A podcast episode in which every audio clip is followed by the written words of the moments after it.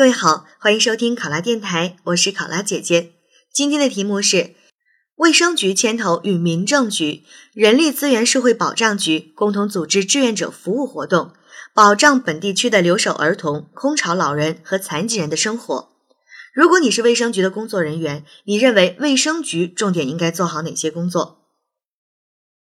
这道题目呢稍微有一些特殊，因为作为卫生局的工作人员，除了要做好卫生局自身的工作之外，作为这一次这个活动的牵头部门呢，还要做好牵头部门的作用以及各部门之间的协调工作。这三方面的工作都是我们在这道题当中应该涉及到的啊，牵头部门的作用、协调工作以及卫生局自身的一个工作，都是我们在题目当中需要做好的。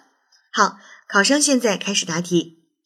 留守儿童、空巢老人和残疾人都是我们需要关心的特殊群体，他们需要更多的关爱和照顾。为此，卫生局牵头组织志愿者服务活动，保障关心他们的生活，这是一项非常有意义的活动。我认为重点应该做好以下几个方面的工作：第一，卫生局要在此次的活动当中充分发挥牵头部门的作用。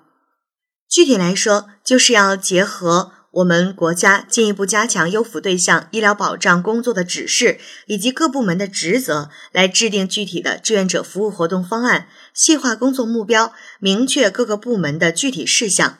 对任务的工作目标、工作步骤、完成实现和质量要求做好规范。比如，卫生局主要负责解决空巢老人、留守儿童及残疾人的健康问题。为他们提供最基本的医疗保障，而民政局呢，则负责解决他们的生活困难问题，为其提供必要的生活救助。人力资源和社会保障局负责解决他们的社会保险问题，给他们的生活提供必要的保障。第二，作为牵头单位，我们还要做好与民政局以及人力和社会资源保障局之间的协调工作。及时解决工作当中有可能会出现的问题，将此次的志愿者服务工作落实到位。为此，我们一方面要注重部门的分工，进行分工协作；另一方面还要注意的是，我们的志愿者服务工作要力求创新。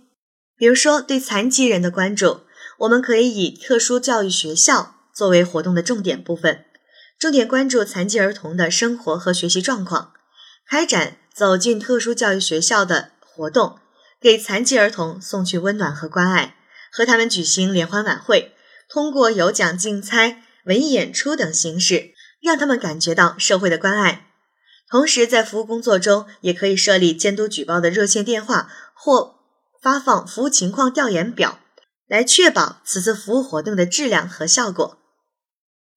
第三。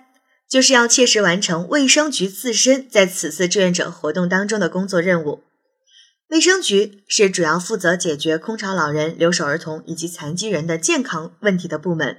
那在这一次的志愿者服务活动当中呢，我们也会针对这三者的特点，